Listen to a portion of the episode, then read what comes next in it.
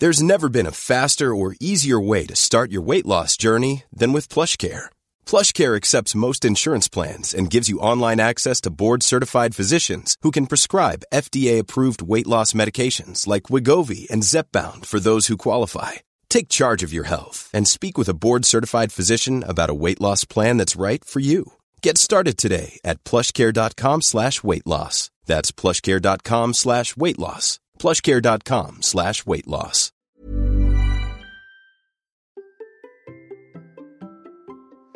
Et si aujourd'hui je vous donnais les grandes lignes de mon programme pour 2024 et comment j'ai réfléchi à mes nouveaux objectifs sportifs? Allez, c'est parti Bonjour, bonjour mes champions et mes champions, c'est Bertrand, j'espère que vous avez la forme, la patate, l'énergie, que tout va bien pour vous. Bienvenue dans Kilomètre 42, le podcast dans lequel nous parlons de course à pied, de sport, surtout de mouvement, et d'un mode de vie plus sain pour lutter contre la sédentarité, bouger, prendre confiance en nous, bien vieillir et devenir des vieillards galopants. Si vous me découvrez ou découvrez le podcast maintenant, il y a quelques années, j'étais un gros hamster obèse de plus de 105 kilos. Après un rééquilibrage alimentaire et la reprise du sport, j'ai perdu 27 kilos, je me suis lancé dans le défi de courir un marathon. Je vous ai raconté tout ça dans la première saison du podcast. Maintenant, mon ambition est de devenir champion du monde de mon monde et de vous aider à en faire de même en vous lançant vos propres défis. Toutes les semaines, je partage mon expérience, des conseils, des rencontres et des personnes qui nous donnent des idées pour bouger, nous aident à progresser et devenir ces champions et championnes du monde de notre monde. Et si vous souhaitez retrouver tous les épisodes de tous mes podcasts ainsi que des conseils complémentaires ou mes programmes et coaching, rendez-vous sur mon site bertrandsoulier.com. Le lien est dans la description de l'épisode. Et oui, c'est le premier épisode de 2024. Alors, avant de commencer cet épisode, d'abord, je vous souhaiter mes meilleurs voeux, que vous ayez une belle année sportive, des beaux objectifs, de belles réussites dans vos domaines perso, sportifs, professionnels, familiaux, dans tout ce qui compte pour vous. C'est tout ce que je vous souhaite le meilleur. Et vous savez, je vous l'ai dit, je serai là toute l'année 2024 avec mes conseils, mes invités, mes astuces, avec ce que j'apprends aussi au fur et à mesure, avec des témoignages pour vous aider à devenir champion et championne du monde de votre monde. Aujourd'hui donc, je vais faire un petit épisode qui va être euh, centré autour de mon programme de 2024. Euh, J'avais fait le bilan la semaine dernière, hein, le bilan de 2023, et ben maintenant je vais faire en fait une projection sur ce que j'ai envie de faire sur 2024 et quelles sont les premières courses que j'ai envisagées. Courses et défis. Je vais vous expliquer un petit peu le principe, les grandes lignes de ce que va être mon année 2024. Tout n'est pas connu, mais en attendant, j'ai quand même placé euh, quelques grandes dates et quelques éléments qui sont importants. Et en fait, pour le faire, j'ai encore utilisé la méthode dont je vous avais parlé la semaine dernière, c'est-à-dire que j'ai utilisé mon propre cahier d'exercice. C'est-à-dire qu'en fait, j'ai pris mon cahier d'exercice qui s'appelle Planifie ton année sportive et j'ai rempli, tout simplement, j'ai suivi les questions. Alors l'idée c'est quoi? C'est que en fait pendant des années j'ai eu un problème, un, vraiment un gros problème, c'est que euh, mon planning était fait un petit peu n'importe comment quand il s'agissait de planifier mes courses, planifier mes grands objectifs. Alors oui, l'année où j'ai fait mon marathon, j'avais planifié que je voulais faire un marathon à peu près à telle date, à peu près.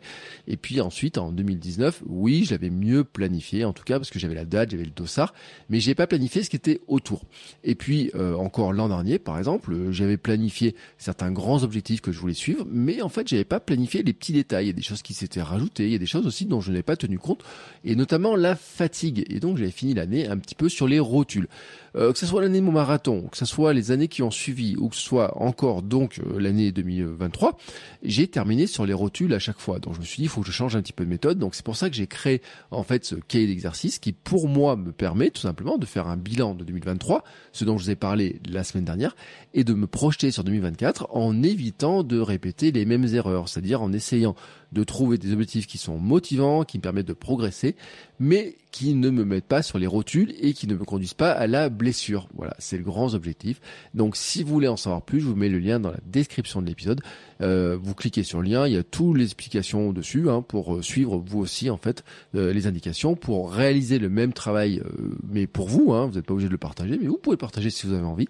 Mais en attendant, vous aurez tous les éléments avec un cahier d'exercice, quelques vidéos pour vous aider à faire exactement la même chose. Avant d'aller plus loin aussi, je voudrais faire une petite remarque.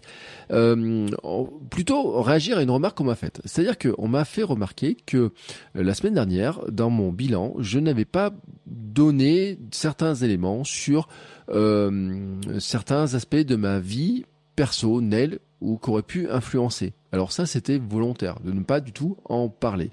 Ceux qui me connaissent un peu, qui me suivent euh, pas mal, savent que bon l'année, euh, comme tout le monde, hein, il y a des hauts, des bas sur tous les domaines, et j'ai décidé de ne pas en parler dans l'épisode, mais ça ne veut pas dire qu'ils n'ont pas interféré dans ma vie sportive. Hein. En fait, il y a eu des mois, par exemple, où j'ai très mal dormi, et des mois où j'ai eu plus de fatigue, et c'est vrai, c'est vrai, hein, on me l'a fait remarquer. On m'a dit, mais Bertrand, t'as peut-être été un petit peu dur avec toi quand même, parce que euh, ce que t'as vécu en dehors de la, de la sphère sportive, bah t'en as pas parlé. Mais ça a joué forcément à un moment donné. Et c'est vrai qu'en fait, on est tous, tous, tous comme ça. C'est-à-dire qu'on a tous dans nos vies euh, des circonstances atténuantes, j'ai envie de dire. C'est-à-dire des éléments, alors dans la vie professionnelle, dans la vie personnelle, dans la vie familiale, dans la vie euh, parentale, hein, moi ma vie de papa par exemple, et ben il y a tout un tas de petits éléments qui peuvent jouer et qui vont ajouter soit ce que j'appellerais un certain handicap, un petit peu. Alors, qui euh, euh, le handicap vu un peu, euh, je vais dire presque comme au golf. En fait, je voyais un petit peu l'image, c'est-à-dire que, euh, c'est-à-dire que vous savez, au golf, tout le monde part pas tout à fait sur la même ligne de départ. Alors, on part sur la même ligne de départ, mais on considère que quelqu'un, par exemple, pour finir un, trou, il doit jouer quatre coups, mais s'il est pas très bon, s'il débute, eh ben, il a un peu plus de coups, et que c'est quelqu'un qui est très très bon, eh ben, en fait, il aura moins de coups, et ce qui permet à deux golfeurs qui n'ont pas le même niveau bah, de jouer ensemble et même de permettre à celui qui est pas très bon de dépasser celui qui est très bon. Alors sur la course à pied, ça ne marche pas comme ça. Il y a des sports dans lesquels ça marche. Hein. Si vous regardez les règles du basket, par exemple, euh, en Coupe de France, on donne un, un avantage à l'équipe qui est la moins bien classée, qui est dans une division inférieure.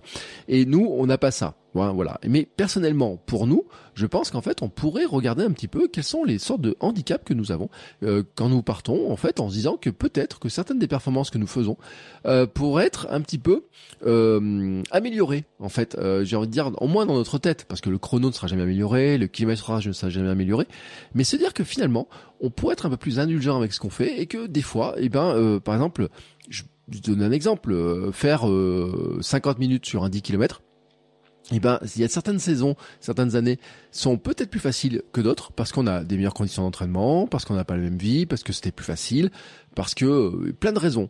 Que une autre année, on pourrait dire, eh ben en fait, euh, la vie perso, la vie pro, la vie euh, familiale, tout un tas d'événements font que c'était plus compliqué de s'entraîner, que j'avais plus de fatigue, j'avais moins de temps, etc.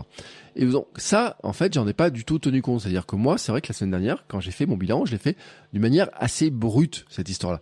Mais euh, c'est vrai qu'on a tous ça, et je pense que vous devez en tenir compte, qu'il faut pas le négliger, et que en fait, il faudrait tenir compte de cet aspect à la fois dans le bilan que vous faites de ce que vous venez de faire, mais aussi dans les perspectives de ce que vous allez faire dans les mois qui viennent et dans l'année qui vient. Ce que je veux dire par là, en fait, c'est d'avoir un petit peu de bienveillance avec vous-même et que des fois vous dire que bah, vous battez peut-être pas votre record sur une course, Hein, peut-être, je reprends l'exemple du 10 km parce que j'ai vu des discussions sur Instagram ces derniers jours. Il y a des personnes qui disaient bah moi euh, j'aurais bien voulu battre mon record sur 10 km mais j'arrive pas à le battre. Mais en fait quand on connaît un petit peu leur vie à côté, on pourrait dire oui mais finalement est-ce que tu étais dans les bonnes conditions ou dans les mêmes conditions exactes que l'année où tu as battu ta course de 10 km. Par exemple, mon record à moi sur 10 km, ben, je l'ai fait une année où en fait j'étais pas encore papa, où euh, j'avais euh, donc une gestion complète de mon temps libre et tout, et euh, finalement où j'avais une vie qui était plus structurée autour du sport si je le voulais, c'est-à-dire que je pouvais m'entraîner plus au moment où je voulais, j'avais pas de contraintes particulières, c'était plus facile. Et puis d'ailleurs je pouvais aller faire du fitboxing, je pouvais aller au hit, je pouvais aller à la piscine, je pouvais aller courir en plus, donc je pouvais faire des activités totalement différentes, je pouvais varier les choses, et donc peut-être qu'à l'époque, en fait, il était plus facile pour moi d'être en bonne forme le jour où je m'aligne au départ du 10 km que cette année, quand je m'aligne au départ de mon 10 km, par exemple au mois de novembre, où je suis un petit peu euh, cuit pour des raisons sportives dont je vous ai parlé, mais aussi des raisons qui sont extra sportives, euh, qui sont par exemple le stress du travail, qui sont le stress euh, de la vie, euh, des à côté de la vie et tout, qui arrivent, voilà, et de la gestion du temps, et qui s'ajoutent en fait aux contraintes sportives que l'on peut avoir. Donc voilà, je voulais faire ce petit aparté parce que je pense que c'est important et que des fois en fait ça permet de se dire bon bah il y a peut-être les 50 minutes que je mets pour faire un 10 km, et ben peut-être qu'en fait ils valent un peu plus, un peu plus, ou euh, tout simplement parce que j'étais pas dans des bonnes conditions et que, eh ben finalement, j'ai fait du mieux que j'ai pu et comme je n'avais pas toutes les circonstances pour bien m'entraîner, eh ben je peux me satisfaire de ce temps-là, même si c'est pas mon record. Ce qui est d'ailleurs le cas pour moi sur la course tâche, hein, parce que je l'ai fait en alternance course-marche, en courant par exemple trois premiers kilomètres, puis en marchant 100 mètres, en courant 900 mètres, en marchant 100 mètres, etc. Tout simplement parce que je n'avais pas eu les conditions physiques et les conditions d'entraînement pour préparer un 10 km dans les bonnes conditions. Donc je suis loin de mon record, je suis à 6 minutes de mon record, mais je n'étais pas dans les bonnes conditions. À l'inverse de mon semi-marathon au mois de mars, où j'étais dans des meilleures conditions, où j'avais plus plus plus m'entraîner, où j'avais fait un entraînement différent, où j'avais plein de choses euh, au niveau de l'état de forme et tout de, qui était en meilleure, j'étais en, meilleure forme on va dire, et donc qui finalement, bah, je bats mon record. Et euh, les deux courses, il n'y en a pas une qui vaut plus que l'autre. Hein. Pas parce qu'il y en a une, je bats mon record et l'autre je bats pas mon record que euh, y en a une qui est totalement à jeter parce que j'ai appris plein de trucs et que l'autre elle est euh, forcément parfaite non parce que il y avait aussi d'autres trucs que j'aurais peut-être pu améliorer.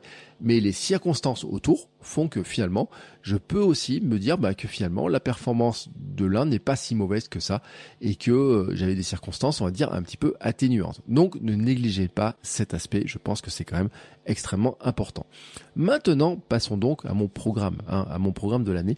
Et avant de vous l'annoncer j'ai d'abord une première annonce à vous faire bon si vous me suivez depuis longtemps vous savez que depuis deux ans et demi, je courais tous les jours, que ça s'est arrêté euh, fin novembre à cause de mon entorse. Et donc la grande question que j'ai eue, on m'a posé plusieurs fois, est-ce que j'allais recourir à nouveau tous les jours une fois que ma blessure serait guérie, une fois que mon entorse serait guérie? Et la grande nouvelle que je dois vous dire, c'est que non. Non, non, non, je vais pas me remettre à courir tous les jours, ou en tout cas pas de la même manière. C'est-à-dire que ça faisait, depuis le jour 1, j'avais un compteur, et je comptais. Donc c'est comme ça que je sais que je m'étais arrêté au jour 851.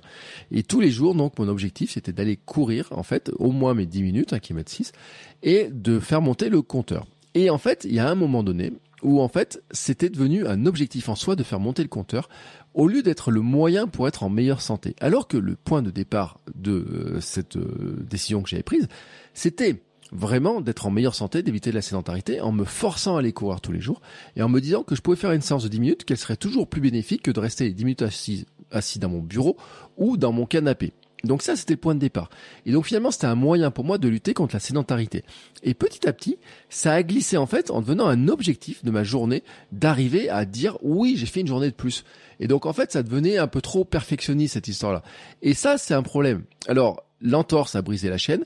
Je ne la reprendrai pas je ne la reprendrai pas. Et pour moi, c'est aussi un moyen de lutter contre mon perfectionnisme, de dire non, mais euh, j'ai droit de briser la chaîne et j'ai surtout le droit de ne pas reprendre tel que je le faisais. Mais, mais, en revanche, mon objectif reste bien de bouger tous les jours. C'est-à-dire, euh, il y a peut-être un jour où je n'ai pas aller courir spécifiquement, mais où j'aurai marché, où je vais faire du vélo. Et donc finalement, ma quantité de mouvement sur la journée sera quand même assez importante pour éviter la sédentarité. Alors que euh, jusqu'au mois de novembre, ce que j'aurais fait, c'est que j'aurais pu marcher le matin, j'aurais pu faire du vélo ensuite, et s'il manquait ma séance de course, je serais allé la faire, même si j'avais roulé deux heures et que j'avais marché une demi-heure ou trois quarts d'heure, et que j'avais déjà trois heures de sport, et j'aurais quand même rajouté les dix minutes de course. Ce comportement-là, je trouve qu'en fait, il devenait euh, probablement un petit peu anti, euh, comment dire, pas très sain, on va dire, ouais, pas très sain. En tout cas, il s'éloignait de l'objectif de départ, qui était de dire mon objectif, c'est vraiment de bouger tous les jours. Alors oui, je reviens sur ma promesse que j'avais fait un 26 juillet 2021. Je suis en train de calculer mon histoire qui disait que j'allais courir tous les jours pour le restant de ma vie. Bon, bah, je me suis rendu compte quand même que par rapport à mon profil, par rapport à mon comportement euh, et par rapport à la manière dont je le faisais, c'est probablement pas la bonne décision. En tout cas, j'aurais dû dire plutôt que courir, c'est bouger tous les jours. Ce qui n'empêche pas qu'il y a des moments où peut-être j'allais courir tous les jours. Mais en tout cas, si je le fais, il n'y aura pas le compteur qui va monter pour suivre la série. Ça, c'est une décision qui est importante. Je voulais vraiment vous le dire pour bien cadrer un petit peu les choses, même si finalement ça change pas grand chose à mon programme. J'ai beaucoup appris, ça m'a permis de beaucoup progresser. Je me suis rendu compte à quel point j'avais progressé, ma technique de course a progressé, ma facilité de course a progressé, mon économie de course a progressé. Euh, je n'ai plus mal à ma sciatique, je n'ai plus mal à ma hernie, je n'ai plus euh, toutes les douleurs que j'avais au départ. Donc je vais rester sur la dose de mouvement, mais c'est vrai que le faire monter le compteur en lui-même de course quotidienne, lui, il est fini, c'est stoppé. Donc je vais pas reprendre parce qu'en plus je reprendrai un et puis après pour monter, ça veut dire qu'il faut repartir sur trois ans pour qu'il monte autour de 1000. Là où j'en étais, hein, l'objectif que je visais c'était passer les 1000 dans cette année. Donc voilà, euh, ça me faisait une date à fêter. Et ben c'est une date que je ne fêterai pas. D'ailleurs, je n'ai même pas calculé quelle aurait été la date auquel j'aurais passé euh, à peu près le 1000. Hein, voilà, je n'ai même pas essayé de le calculer. Alors que si euh, je l'avais, si j'avais continué à courir tous les jours, je l'aurais calculé. Pourquoi? Parce que dans ma méthode, en fait, il y a vraiment un, élément qui est important, c'est de, de, célébrer les dates qui sont importantes pour nous. Et cette date-là, en fait, elle aurait été importante. Bon, le passage des 1000, bah là en fait, euh, le passage des 1000 n'existe pas. Donc, il n'y a pas de dans mes dates importantes il n'y aura pas en fait ces dates-là. Euh, de même que euh, j'aurais pu dire bah, le 26 juillet était une autre date importante, donc ça aurait fait un autre événement de plus.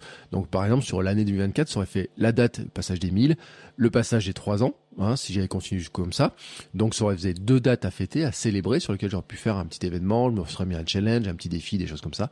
Et ben là, ça les enlève. Pourquoi je vous parle de dates importantes? Parce que c'est vraiment pour moi un élément euh, au centre de, la méthode, c'est-à-dire de faire la liste de nos rêves, faire la liste de nos aspirations, et puis aussi regarder finalement les dates importantes, celles qui ont de la signification, qui nous rappellent aussi le pourquoi on court, pourquoi c'est important pour nous. Et par exemple, dans mes dates importantes, ben, il y a le 14 janvier, c'est l'anniversaire de ma fille. Donc ma fille aura 6 ans.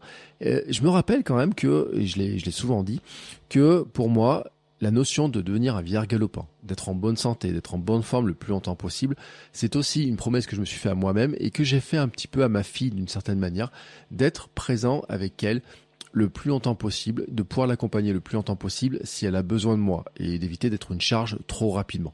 Et euh, cet aspect-là, vous savez, j'en ai parlé cette année, j'ai fait des épisodes sur euh, avec Alain par exemple qui a 78 ans, qui fait la musculation. J'ai euh, d'autres invités, on a parlé aussi des entraînements master, on a parlé de beaucoup de sujets autour de ça. Et je vais continuer à parler de cette notion-là autour du vieillissement, du bien vieillir, du, bien naître, hein, de, de, dire aussi qu'à passer 40 ans on n'est pas foutu. Cette année je fêterai mes 48 ans, donc euh, j'ai commencé à courir autour de 40 ans, donc euh, je veux développer cet aspect-là qui est pour moi vraiment très important. Mais euh, c'est vrai que cette date du 14 janvier, par exemple, l'anniversaire de ma fille, fait partie en fait des dates que j'aurais aimé souhaiter, fait célébrer d'une manière bien sûr avec elle, gâteau et tout, en famille, hein, voilà, mais mais que j'aurais aimé aussi fêter sur le plan sportif. C'est un peu compliqué cette année parce que j'ai mon entorse, donc là j'ai repris la course juste avant Noël, donc j'ai fait quelques séances. J'ai essayé de courir cette semaine 10 minutes d'affilée. Pour l'instant, c'est pas super facile, donc je suis encore en alternance avec des 2 euh, fois 5 minutes, euh, enfin 5 fois 2 minutes, pardon, plutôt, ou 5 fois 3 minutes. Ça va augmenter petit à petit. Mais courir 10 minutes d'affilée, pour le moment, au niveau du cardio, c'est pas encore tout à fait ça. Donc c'est euh, ce 14 janvier, c'est pas un jour à faire une course. Bon, ça aurait été un dimanche, je sais même pas s'il y a des courses, mais c'est pas un jour non plus à se lancer dans un grand défi, à aller faire je sais pas combien de bornes, genre 14 bornes parce que c'est le 14.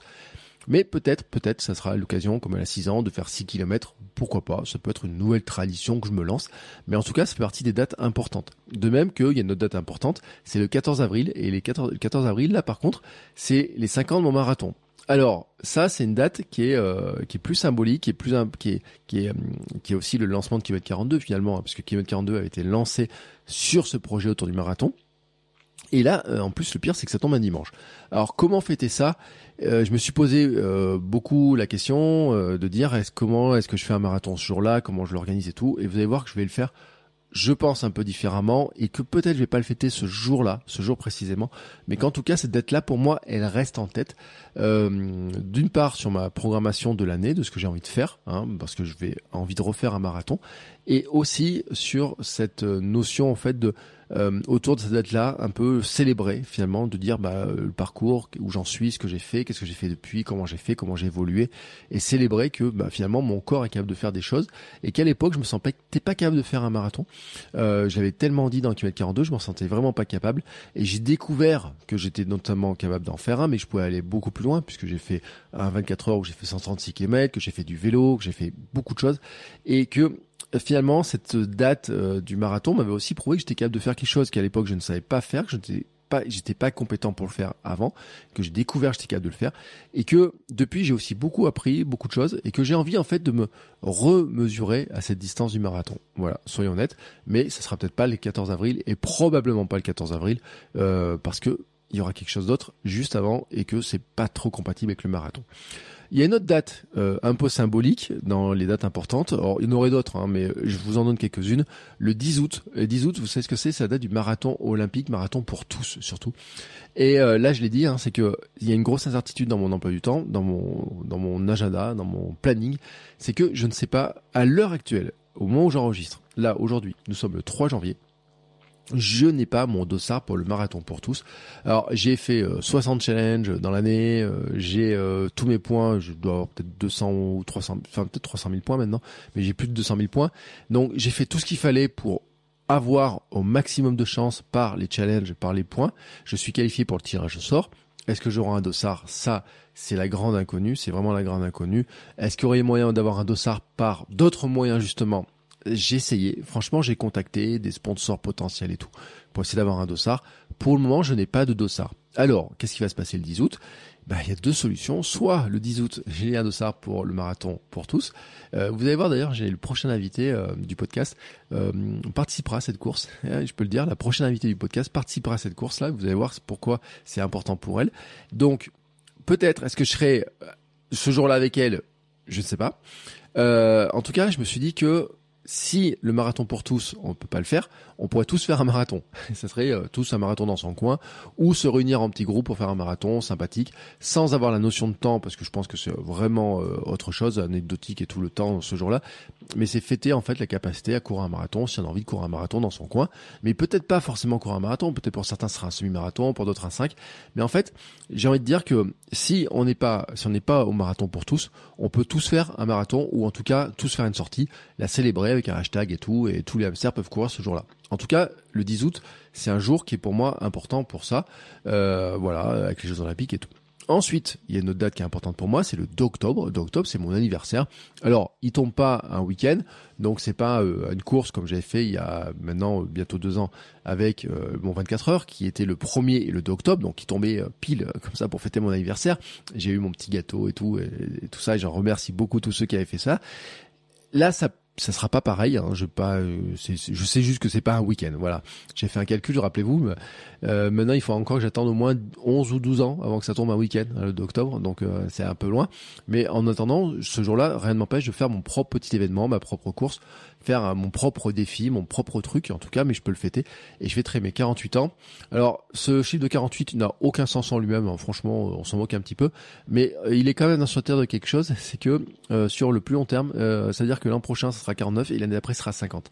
Et là ça me permet de me projeter sur ce que j'ai envie de faire sur les années qui viennent. Comment le fêter? Autant cette année, le d'octobre n'a pas vraiment beaucoup de sens, c'est un anniversaire classique. Autant non pas l'année prochaine, mais l'année suivante, symboliquement, il sera plus fort. Mais je sais aussi, hein, parce que ceux qui sont nés en 86, moi je suis de l'année 76, ceux qui sont nés en 86 fêteront leurs 40 ans. Je sais dans les auditeurs, j'en connais un certain, qui sont nés, qui fêteront leurs 40 ans dans deux ans, qui ont aussi des objectifs, qui sont dit, ah bah tiens, dans deux ans, je pourrais peut-être faire ce truc-là et tout. Il se trouve peut-être que pour certains, on pourrait avoir le même objectif. Je le dis, on pourrait avoir le même objectif ou des objectifs qui soient concordants. Euh, c'est pas du tout impossible parce que j'ai discuté avec certains et tout de comment vous faites les choses. Mais en tout cas, je vous le dirai, hein, vers quoi je me projette et pourquoi je me projette vers ça. Je laisse un peu de suspense, hein, ça dans quelques minutes, je vous l'annonce. En tout cas, voilà. Ça, les dates importantes, je pense que c'est important que vous fassiez la liste des dates importantes et que vous arriviez un petit peu à vous dire, ben finalement, quelle symbolique elles ont pour moi. Moi, j'ai dit la naissance de ma fille, euh, il y a des dates sportives, mais il pourrait y avoir tout un tas de dates, tout un tas de dates. Euh, j'ai pas mis, par exemple, le jour mon premier coup de pédale de l'an dernier, les un an de mon premier coup de pédale voilà, il y a des trucs que je peux mettre qui ont un sens, qui n'ont pas de sens. Ça, c'est à vous de le voir. Mais en attendant, c'est quelque chose sur lequel vous pouvez, vous pouvez réfléchir. Ensuite, j'ai aussi listé mes envies, mes envies. Quelles sont mes envies? Mes envies, c'est que c'est de faire du vélo et du bikepacking. L'an dernier, je l'ai dit, sur, je l'ai dit sur le bilan de 2023, j'ai adoré faire du vélo, j'ai adoré découvrir le vélo, le gravel et tout. Je n'ai pas aimé l'expérience gravelman, donc je ne referai pas un gravelman. Donc dans mes envies, il y a ce que j'ai envie de faire et ce que je n'ai pas envie de faire. J'ai envie de dire, il y a là tout doux, il y a là à faire et il y a là à ne surtout pas faire ou à ne pas faire, euh, enfin voilà, ou à ne pas vraiment avoir envie de faire. Et dans le à ne pas avoir vraiment envie de faire, donc il y a donc la partie gravelman. Euh, J'avais dit, hein, j'ai adoré la préparation du gravelman. J'avais bien aimé Gravelman Auvergne, je n'ai pas du tout aimé le Paris Deauville, j'ai pas apprécié ce jour-là, et euh, même j'ai pas trop apprécié en fait euh, un petit peu la, la conception même de l'événement Gravelman, soit le Auvergne ou le Paris Deauville. Euh, dans les deux en fait, il y a des petits trucs que j'ai pas trop aimé, que j'ai pas trop apprécié et tout. Donc, je me projette pas sur un gravelman sur euh, l'année 2024. Ça, c'est clair déjà. Ça veut pas dire que je ferai pas d'autres événements si j'en trouve d'autres, mais pour l'instant, je n'ai pas d'événements de course gravel pure, hein, euh, type hein, gravel, qui soit au programme. Mais par contre, j'avais adoré mon aventure bikepacking. Rappelez-vous, j'étais parti euh, rouler pendant 9 jours. Mon projet, c'est de partir de Vichy et d'aller jusqu'à l'océan. Et puis ensuite descendre le long de l'océan. Et puis ensuite traverser, hein, euh, de faire un Bordeaux, Toulouse, Narbonne jusqu'à la Méditerranée et rejoindre en fait l'Atlantique à la Méditerranée. Donc c'était mon projet. Je me suis arrêté à Bordeaux. Ça fait 1400 km en 9 jours. Il me manquait en fait deux jours, on va dire, pour arriver à faire le reste de la traversée. J'en discutais avec mon oncle l'autre jour qui me disait, mais tu sais, euh, il me dit euh, Bordeaux, Toulouse quand même, il y a 250 km en vélo à faire. Euh, ça doit mettre un peu de temps pour le faire. Je dis bah écoute, j'ai fait des journées à 200, 220 km. Donc j'avais prévu de le faire en une journée. Donc il me manquait deux jours en fait pour faire le Bordeaux-Toulouse et puis le Toulouse ensuite basculer de l'autre côté j'ai vu un peu gourmand, j'avais vu un peu gourmand euh, ce moment-là, et puis euh, j'ai pris du retard sur les euh, sur sur les autres kilométrages et tout, mais j'ai beaucoup apprécié cette aventure-là. J'ai dormi sur des bancs, dans des parcs, j'ai dormi aussi chez certains d'entre vous. J'ai dormi dans un super hôtel à Nantes. Euh, j'ai mangé des glaces, des churros, j'ai mangé des super flans. J'ai fait le tour des boulangeries en mangeant des flans. J'ai fait des rencontres très très très très sympathiques. J'ai découvert des gens super intéressants ça, j'ai envie de le revivre. J'ai envie de le revivre. Alors, probablement pas sur un mode aussi sportif, c'est-à-dire pas, et je l'ai dit, hein, j'ai fait un bilan de ça, de pas le faire. Si vous écoutez Kilomètre 350, vous savez exactement ce que c'en est. Hein, C'était le podcast dédié à cette aventure-là. Enfin, à l'aventure gravel, gravelman, toute la préparation gravel, toute ma découverte du vélo, comment je suis passé de 0 km à 350 km dans un week-end. J'ai adoré euh, aussi dans le gravelman Paris-Deauville, arriver à Deauville, le coucher de soleil et tout. J'ai adoré cette, ce truc-là, était magique, vraiment magique. Donc ça, j'ai envie de revivre certaines parties de ce truc-là en fait, mais j'ai pas besoin de faire un gravelman pour le revivre. Par contre, euh, de même, j'ai pas besoin d'avoir un gravelman pour faire une aventure bikepacking, parce que mon aventure bikepacking était un préparatif du gravelman. Mais par contre, j'ai bien envie de faire une aventure bikepacking. Donc l'aventure bikepacking sera probablement plus courte, moins sportive, c'est-à-dire pas tablée sur 180 km de moyenne par jour pendant 10 jours. Donc plus courte, mais en tout cas, il y a des trucs qui me trottent dans la tête. Voilà, il y a des trucs qui me trottent dans la tête et je vous expliquer ensuite. Autre envie, ça c'est un autre élément important, c'est que j'ai envie de découvrir le triathlon. Alors là, j'en ai parlé, j'en ai parlé avec des invités, j'en ai parlé plus ou moins. J'en ai commencé ensuite à en parler à Armano, vous savez, je me suis invité, euh, il m'a invité dans son podcast il y a pas longtemps comme co-animateur. Et euh, il y a des personnes qui m'ont demandé si je voulais pas lancer un podcast sur le triathlon. J'ai dit non, je vais pas lancer un podcast sur le triathlon parce que déjà, moi, je trouve qu'Armano, euh, son podcast euh, Devenir triathlète est très bien. Donc autant, euh, moi, je veux bien qu'il me co-invite ou qu'il me m'invite comme co-animateur de temps en temps pour en savoir plus, pour découvrir plus de périodes, de profils, etc., pour faire le novice et apprendre des choses, comme je fais sur Kilomètre 42. Ça, je dis oui. J'ai envie aussi de découvrir le triathlon. Ça, je dis oui. Il y aura pas de nouveaux podcasts autour du triathlon. Par contre, si je vais parler de triathlon, je vais vous en parler parce que ça fait partie de mes objectifs de l'année, ça fait partie de mes envies. Et je vais vous expliquer aussi parce que ça me permet de me projeter sur ce qui va se passer plus tard, sur le moyen terme et sur le long terme. Et puis mon autre envie, ça j'en avais un petit peu parlé, c'était aussi de me projeter sur du marathon, de refaire un marathon, et peut-être même de refaire plusieurs marathons. J'avais même imaginé à un moment donné avoir un projet qui aurait été de dire de faire presque un marathon tous les mois. J'avais regardé si c'était possible et tout. J'ai commencé à en parler un peu à droite à gauche. J'avais commencé un petit peu à en, parler. Bien sûr, avec mon entorse, faire un marathon au mois de janvier, c'est compliqué. En plus, il fallait trouver déjà le bon marathon et tout. Faire un marathon au mois de février, c'était compliqué aussi. Donc ça commençait à partir de mars. Et donc finalement, je me suis dit, est-ce que c'était pas retomber dans un espèce de projet euh, un petit peu couillon dans cette histoire-là, qui me ramenait sur de la grosse fatigue, de la grosse blessure, et qui surtout enfin du risque de blessure et qui m'éloignait en fait de mon objectif, de mon gros objectif qui est d'être euh, finalement euh, en bonne santé et en bonne forme toute l'année.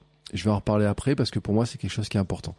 Donc j'ai un petit peu revu mes trucs, j'ai un petit peu changé un petit peu les choses en me disant bah finalement que mon objectif serait de faire un marathon voire deux marathons un peut-être qui va être, euh, je le dis, hein, marathon pour tous le 10 août, peut-être ça sera un format un peu différent, mais de placer un marathon, un marathon officiel cette année, euh, et vous allez comprendre, si vous écoutez euh, Kilomètre 42 depuis le début, vous allez comprendre. Vous allez savoir, peut-être vous le devinez d'ailleurs, peut-être vous devinez quel est le marathon. Au moment de cette écoute-là, peut-être vous devinez quel est le marathon que j'ai envie de faire. Je vous ai dit ce que je ferais pas. Le Gravelman, ça je le ferai pas. Et il y a un autre truc que je ne ferai pas, c'est que j'ai commencé à dire je voudrais faire un Ironman et donc un Alpha Ironman avant. Je ne le ferai pas sur cette année-là. Alors l'an dernier j'avais discuté avec un coach en lui demandant combien de temps il fait de préparation. Vous savez, j'ai des invités qui ont fait ça et tout. On m'a dit il faut bien neuf mois et tout. Et moi cette année, je me sens pas euh, le l'envie, je me sens pas la, flamme pour préparer une si longue distance avec autant d'entraînement, surtout avec le retard en natation que j'ai, c'est-à-dire la base de natation que je n'ai pas du tout. Donc euh, j'avais commencé le vélo dans l'esprit en fait de me dire ça me permet de faire course plus vélo, de me préparer à l'objectif triathlon. Donc ça me permet de me projeter dessus. L'an dernier, j'avais failli m'inscrire à un triathlon. Franchement, euh, j'étais tout proche de m'inscrire à un triathlon. Puis j'avais eu un peu un doute sur le fait, euh, il y avait une natation en eau libre, j'avais pas de, de, combinaison. Il y avait le fait aussi que je me suis dit, ouais, mais avec mon vélo, je vais pas, est-ce que je peux le faire, est-ce que je peux pas le faire et tout. Quand j'ai assisté à la course, le jour de la course, j'ai vu déjà comment les gens nageaient. Hein, j'ai vu qu'il y en qui étaient en bras, c'est pas forcément en crawl. J'ai vu aussi que tous n'avaient pas des super vélos. J'ai vu que euh, voilà, il y avait moyen pour la combi de la louer. Enfin voilà, il y avait tout un tas de trucs. Donc tous les freins que je m'étais mis dans la tête, en fait, je les ai fait sauter en regardant les gens le faire ça. Et puis il y avait un autre triathlon que j'avais vu en tout début d'année et euh, où j'avais discuté avec des gens qui étaient sur le bord et qui me dit ouais mais si vous pouvez venir et tout, vous, vous auriez pu le faire, etc. et tout. Bon, ce truc-là me trotte dans la tête. En revanche, un Ironman et un Alpha Ironman et un Ironman cette année-là. Et je le répète, c'est aussi par rapport à ce que je dis, par rapport à euh, ma vie professionnelle, euh, le fait d'arriver à équilibrer, par exemple, euh, tous les revenus hein, au niveau familial, au niveau des revenus des podcasts, au niveau des revenus du coaching, des formations, tout ce que je propose, d'arriver à avoir des revenus qui soient beaucoup plus stables. J'ai besoin de temps. J'ai besoin de temps pour arriver à développer certains projets. Euh, je veux passer du temps en famille, je veux passer du temps avec ma fille. Euh, tout cet équilibre-là joue et va un peu à l'encontre en fait de ce projet, d'un projet qui serait euh, qui serait Ironman ou Alpha Ironman. Donc pour le moment, ce projet-là va être décalé, va être décalé pour le moment où j'aurai la flamme et à quel moment j'aurai la flamme, ça je ne sais pas. Mais en attendant, ça me permet de me projeter et sur un truc qui est pour moi et que je vous fais travailler aussi dans le cadre d'exercice et donc sur lequel j'ai travaillé euh, moi aussi naturellement. Quels sont les projets que je ne peux pas faire sur 2024 donc sur du court terme, mais que je pourrais faire sur du moyen terme et sur du long terme? Moyen terme, on va dire c'est plus d'un an et on va dire euh, on va dire à deux ans quoi, entre un an et deux ans. Long terme, c'est à plus de deux ans. Et là, et là, si vous vous rappelez ce que je viens de vous dire sur mon anniversaire, la date du 2 octobre, cette année, je fête mes 48 ans. En 2025, mes 49. En 2026, mes 50 ans. Qu'est-ce que je peux bien faire pour mes 50 ans? Comment je peux fêter mes 50 ans? C'est la grande question. C'est la grande question. Comment je peux fêter mes 50 ans, qui feront à peu près mes 10 ans de vie sportive aussi. Et, euh, j'ai mis là des une petite liste des choses vers lesquelles j'ai envie de me projeter. Et les choses vers lesquelles j'ai envie de me projeter, ce serait par exemple marathon de New York. Moi, moi, je rêverais de partir euh, au marathon de New York en famille et tout, euh, faire euh, une grosse semaine à New York avec le marathon au milieu, faire découvrir la ville à ma fille et tout. Moi, la découvrir aussi parce que moi, je me suis juste arrêté une heure en avion. Hein, j'ai fait une correspondance dans un sens quand je suis allé aux États-Unis quand j'avais 18 ans. Je n'y suis jamais retourné. Je rêve d'y retourner. C'était mon rêve. Mon rêve gamin, c'est ça. C'était euh, Chicago et tout. Euh, quand euh, l'épisode récent, on a parlé du, marathon de Chicago. J'en ai parlé. quand j'étais gamin, Michael Jordan et tout. Moi, je rêvais d'aller à Chicago, de croiser dans la rue et tout. Enfin, voilà, bref, vous avez compris ce truc-là. Donc, j'ai cette image-là des États-Unis. J'ai aussi dit qu'il y avait un marathon qui me tentait. C'était Boston, hein, le mythe de Boston. mais quand je regarde un petit peu Boston, je me dis bon bah comment arriver à Boston? Il y aura peut-être L'idée, ça serait plutôt d'y arriver par les temps qualificatifs. Donc, euh, je me dis, il faut quand même que j'aille plus vite, que je fasse des marathons, que je progresse en marathon, que je prenne de l'expérience pour arriver finalement à progresser sur marathon. Donc, vers quoi je me projette sur deux ans et plus? Eh ben en fait, euh, il y a, euh, il y a, on va dire, j'ai dit New York, il y a aussi l'Ironman, euh, ce fameux Ironman hein, potentiel, donc qui euh, qui serait, euh, on va dire, en, tout cas, un, un, objectif qui serait intéressant à préparer. Alors soit sur l'année prochaine, soit sur pour fêter mes 50 ans, pourquoi pas. Et un autre événement aussi, donc ça j'en ai moins parlé, mais c'est un truc qui, qui me tente. Un jour, je vais vous donner une anecdote parce que j'ai un jour j'avais envoyé un message à à, à Hermano et je lui ai dit qu'est-ce que tu penses qu'est la meilleure destination? Est-ce qu'il vaut mieux aller à New York est-ce qu'il vaut mieux aller à Boston ou est-ce qu'il vaut mieux aller à La Réunion il m'a dit pour faire quoi? Bah, je lui dis d'après toi. Il m'a dit euh, il me dit euh, il me dit c'est, difficile quand même comme comme choix. C'est pas le même genre de course mais si je parle de la, la Réunion c'est qu'il y a une course quand même c'est la diagonale des fous. Et autant bizarrement l'UTMB ne m'intéresse pas du tout autant la diagonale des fous j'ai envie de dire ça fait partie des courses qui pourraient me tenter. Et je trouve que là aussi pour mes 50 ans ça serait cool de partir là encore, il y a un peu la notion pareil et tout de dire aller euh, pouvoir faire euh, cumuler un truc qui soit un voyage, un truc un peu mémorable et tout. Pourquoi pas? Et puis j'ai un dernier objectif et je le dis, hein, c'est que là je me projette sur euh, c'est vraiment des défis sur du. Là, je, vais vous parler ensuite de ce que je vais faire sur l'année. Là, on est sur du plus qu'un an. On est à 2, 3, 4 ans. C'est aussi un peu un, espèce de rêve un peu fou de me dire est-ce que je serais capable de descendre autour des 3 heures sur marathon? Mon marathon, il y a 5 ans, j'ai mis 3h46 avec un point de départ qui était, je voulais faire en 3h30 et j'ai mis 3h46. Après, un gros trou au, kilomètre euh, autour du, entre le 29 et 30 et puis après c'est revenu puis c'est reparti et tout. Est-ce que je suis capable d'aller plus vite? Et j'en ai parlé il y a pas très longtemps parce que j'ai parlé de l'exemple de Casinestat par exemple qui a mis 17 ans pour passer de d'un marathon en 4h15 à un marathon en moins de 3 heures. Donc, comme quoi c'est possible. Il y a des personnes que je vois sur les réseaux sociaux qui ont fait ce genre de parcours aussi, qui sont peut-être un petit peu plus jeunes, peut-être aussi qu'ils ont des conditions d'entraînement peut-être différentes, peut-être plus faciles, peut-être qu'ils ont des facilités, etc.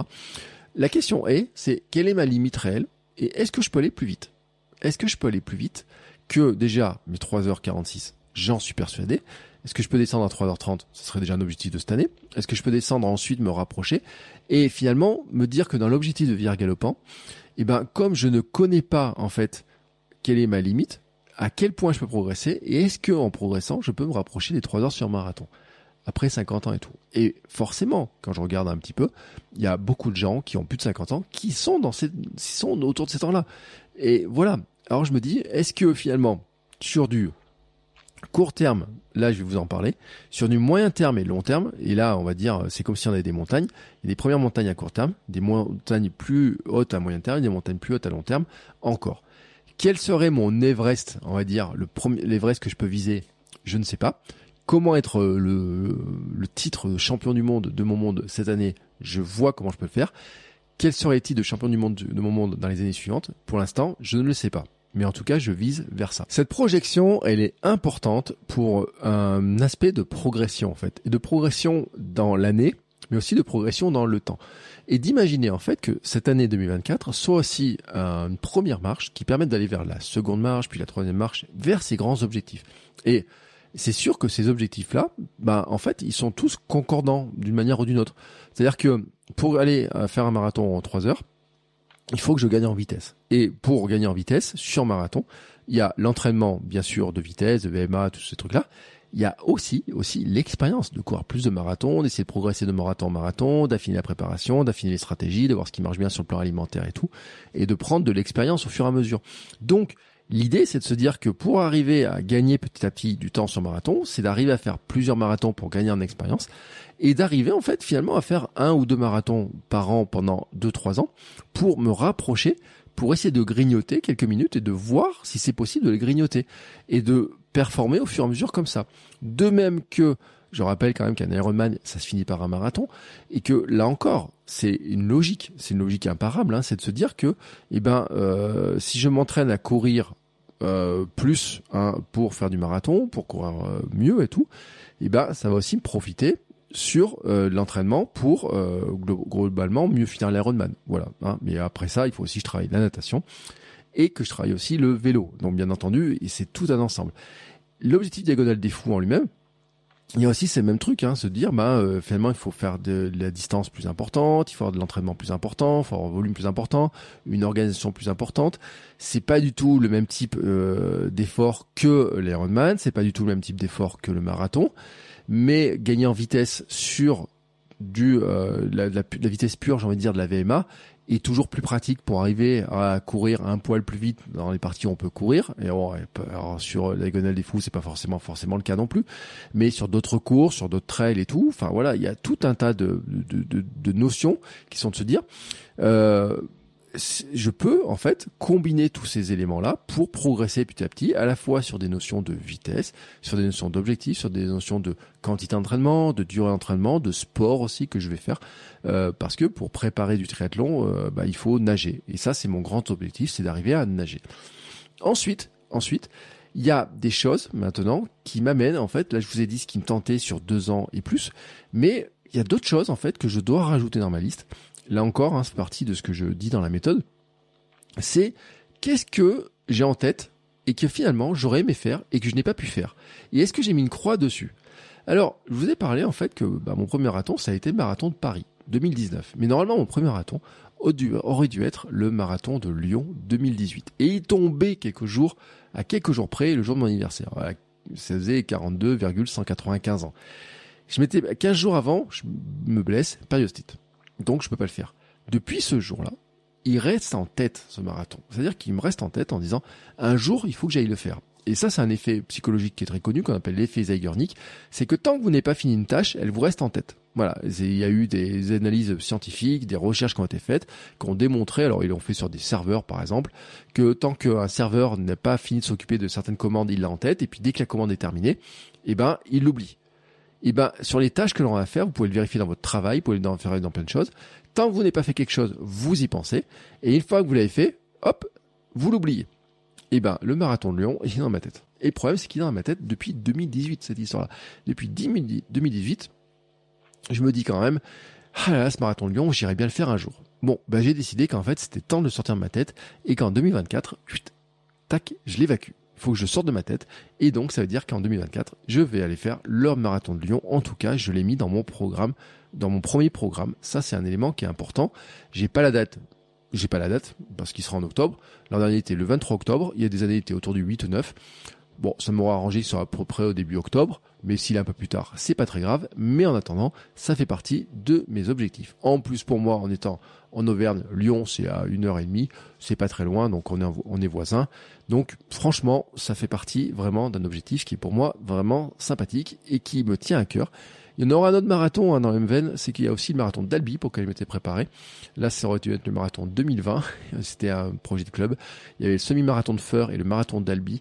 Mais là, vous savez, il s'est passé un truc, qui s'appelle un virus qui est passé là, tac, et euh, qui a empêché euh, le reste. Hein. Donc, euh, j'ai fait 4 semaines d'entraînement. Je crois que j'étais à 70 km par semaine.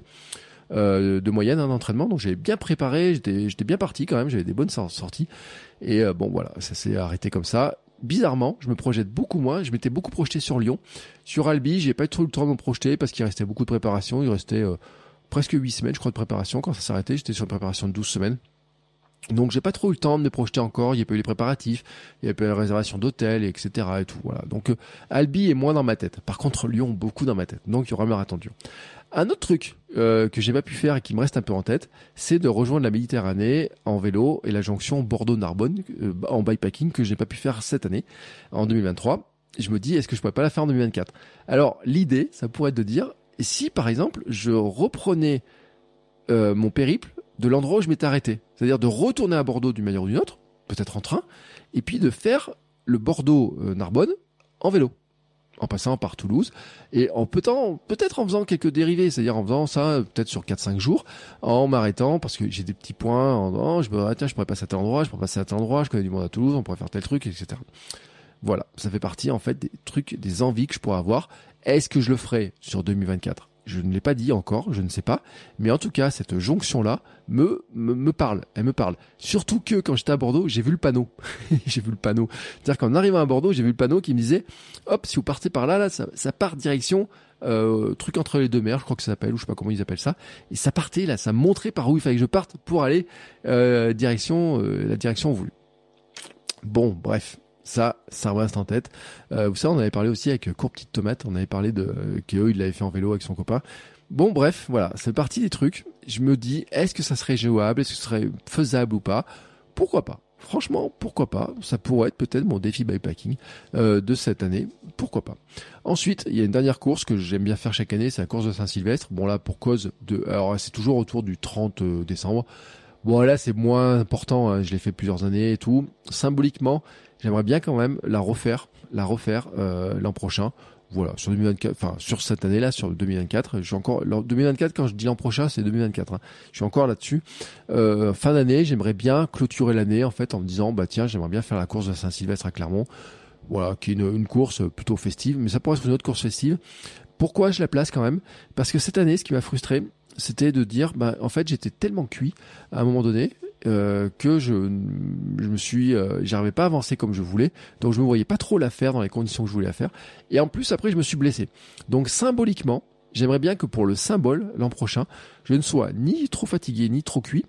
et, euh, et surtout en forme et surtout pas blessé pour pouvoir la faire. Donc c'est vraiment un peu la course symbolique de, de dire cette course-là, elle serait un peu symbolique.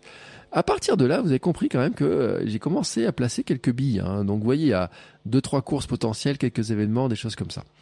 J'ai rajouté dessus un élément important qui était pour moi quelles sont mes grandes priorités de l'année. C'est-à-dire que là, j'ai parlé de, de, de, trucs que je veux faire, des choses que je veux pas faire.